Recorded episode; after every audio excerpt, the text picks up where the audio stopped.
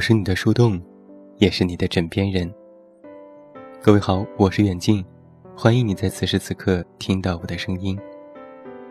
这是我们二零一六年的最后一期电台节目。那在节目一开始，要提前祝每一位元旦快乐。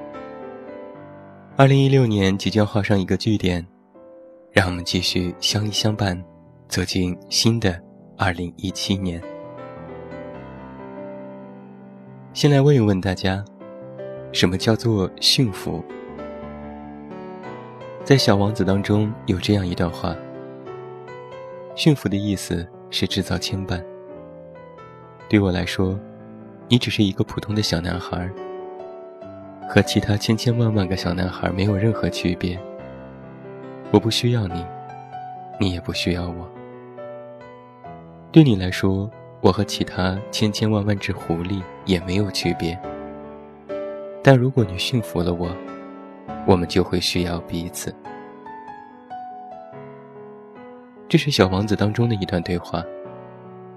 童话最大的魅力就是能够一遍就读懂，然而每读一遍，都会有不一样的感悟，因为有了牵绊和离别，才有了悲伤的色彩。小的时候啊，想快点长大。长大了就可以有自己的小天地，摆脱父母的束缚。而等到一个人在外工作生病了，受委屈了，又开始想念家里的那种感觉。可能是因为我们还太年轻，所以常常不懂什么是爱。我们总是想要更广阔的蓝天来飞翔。却把牵绊丢给在家为我们操心的爸爸和妈妈。他们总是担心我们在外面钱是不是够花，我们受了委屈是不是有地方诉说。然而我们却总是想着，有一天打拼出更加广阔的天地的时候，带他们一起飞。却在这种前进的路上，忘记了岁月匆匆不等人。直到有一天，你会发现，他们头发渐渐白了，视力渐渐下降了，步子也没有以前矫健了。他们已经没有力气跟着我们一起飞了。有句话说：“如果你要驯服一个人，就要冒着掉眼泪的危险。”这句话适用于所有的感情关系当中。在我很小的时候，我把一个玩具的零件卡在了喉咙里，吓得我妈边哭边拿手指帮我抠。结果，我就把她的手指咬得惨不忍睹。然而，我妈却救了我一条小命。这段记忆还是后来家人给我补充的。而在青春的叛逆期当中，我又气哭她好多次。现在想起来。觉得当时的自己太过混蛋，可好在，我终于被他驯服了。之后我又遇见了我喜欢的他。我想要驯服他，把他作为我的专属，而他就像是一匹脱缰的野马，又或者是我道行不够深吧。我努力了很久，挽留过多次。可他终究还是奔向了远方，而我们之间，也再没有了牵绊。其实我开始讨厌人与人之间的牵绊，因为有了牵绊，就有了依赖。有了依赖，那么将来分开的时候，就会有恋恋的不舍。有很长一段时间里，我每天都会写日记。来写那些分开之后所发生的故事。我也一直坚信，等我写到某一天，你就会回来找我。你会告诉我分开之后你有多想念我，然后你会紧紧地抱着我说：“我们永远都不分开。”可现实呢？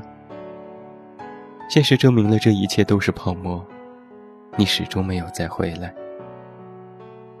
而我自己，真的好想像小王子一样，忘掉曾经的一切。在童话故事当中，他忘记了遇见过的玫瑰，而我忘记遇见过的你。是谁曾经说过，当初怎么样都忘不掉的事情，时间都会让你遗忘。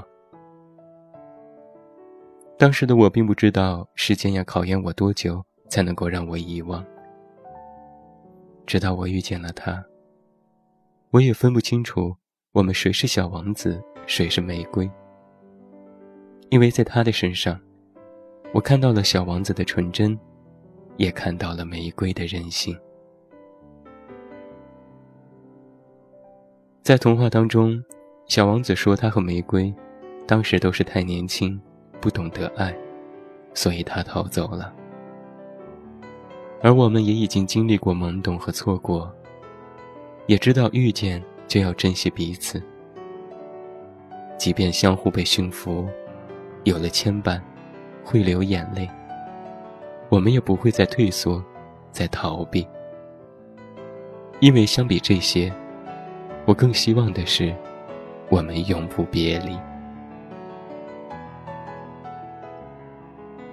在朋友的婚礼上，他选了一段小王子的视频来开场，而我们的策划佳佳也用了这样的方式。你是小王子也好，是玫瑰也好，我只相信，我看到你，就如同小王子最后看到的那朵玫瑰，日出的那个玫瑰，绚烂迷人，永远不会凋零的玫瑰。然后我们就会像所有童话的结局那样，过着幸福快乐的生活。这就是远近在二零一六年最后为你送上的声音。在过去的一整年当中，我用我的声音和文字陪伴大家度过了一年的时光。马上就是元旦了，我们要和你一起共同走过接下来的岁月，希望你也在。那在节目最后，还是要再一次祝各位元旦快乐，假期愉快。也希望在全新的二零一七年，我还能遇见你。祝你晚安，有一个好梦。还是那句老话，我是这么远那么近，你知道该怎么找到我。